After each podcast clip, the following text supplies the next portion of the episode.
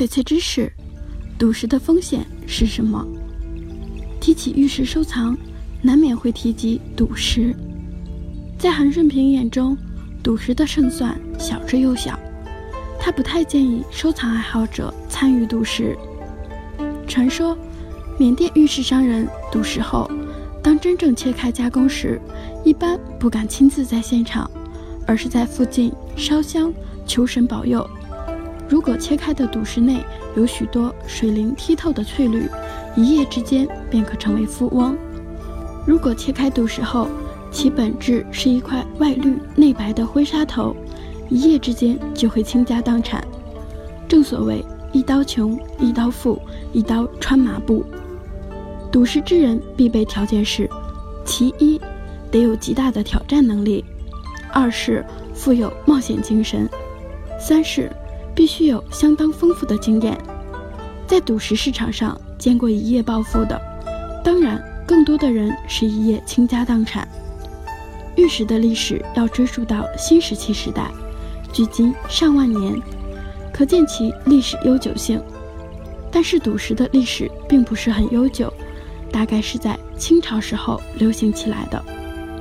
清至民国年间，珠宝行业有个行话叫赌行。所谓赌行，指的是珠宝玩家到珠宝行寻觅翡翠的一双慧眼。翡翠贸易，尤其是原石贸易，成功倚仗着运气，就像赌博、彩票一样投资未来。通过玉的外皮能看出玉石里面的优劣，需要很深的玉石学问。在科技发达的今天，也没有一种仪器能探测它。玉石原料挖掘出来。外面又包着一层岩石的皮壳，皮壳里面是什么，依旧没有人说得清。所以行内把判断玉的过程称作赌石。我们经常见到大块玉石原料上所开的小窗口，虽然这些小窗口极有可能口口见绿，但是见到小窗口一定要格外谨慎。如果卖家能确定里面的绿很多的话，那他为什么不开个大窗口，卖个好价钱呢？已开窗的玉料一般需要根据不同情况，以砖头料的标准来出价。有的开窗部位的绿色是搞的断头，用灯照射后，里面绿得可爱。但奇怪的是，窗口部分没有抛光，究其原因，极有可能是由于其中的裂纹太多，水不好，绿内夹黑或绿。不正等原因，这样的翡翠一旦抛光，缺点就会全部暴露出来。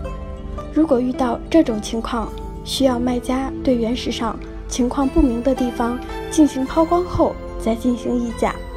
一块未经开窗的原石，除了形状和重量外，谁也说不清里面是什么。